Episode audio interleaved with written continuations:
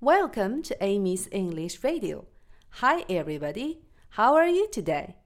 大家好，今天我们一起来学唱一首歌，名字叫做《Bingo》。Bingo 是什么意思呢？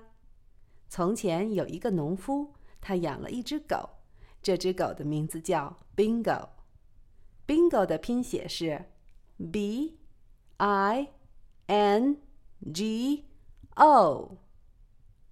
B I N G O.